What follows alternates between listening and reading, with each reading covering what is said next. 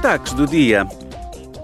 Ontem, na sessão plenária em Estrasburgo, os eurodeputados avaliaram as conclusões da Cimeira da UE de 15 de dezembro com o presidente do Conselho Europeu, Charles Michel, e a presidente da Comissão, Ursula von der Leyen.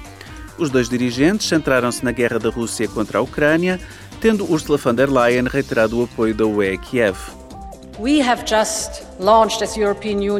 A União Europeia acabou de efetuar o primeiro pagamento de 3 mil milhões de euros do pacote de apoio de 18 mil milhões de euros para 2023 e manter-nos-emos ao lado da Ucrânia o tempo que for necessário. And again we will remain at Ukraine's side for as long as it takes. Também abordou a crise energética, declarando: We have also shown strength também demonstramos força e determinação em substituir os combustíveis fósseis russos e em reduzir os preços. Os nossos esforços conjuntos estão a compensar. Os preços do gás são agora mais baixos do que antes da invasão russa da Ucrânia.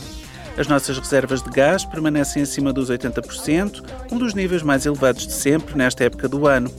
E mais importante ainda, conseguimos duplicar a quantidade de energia renovável adicional que entrou no nosso mercado no último ano of additional renewable energy that was coming to our market during the last year.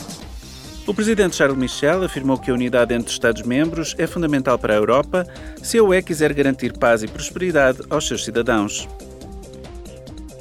Durante a sessão plenária, os eurodeputados questionaram a Comissão e o Ministro dos Assuntos Europeus da Suécia relativamente à sua resposta às recentes revelações sobre as práticas de lobby da Uber na UE.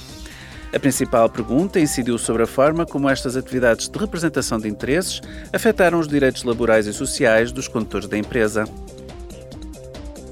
Os eurodeputados debateram a invasão das instituições democráticas brasileiras, bem como a situação dos jornalistas em Marrocos e as consequências humanitárias do bloqueio do Alto Karabakh. Vão hoje à votação três resoluções separadas.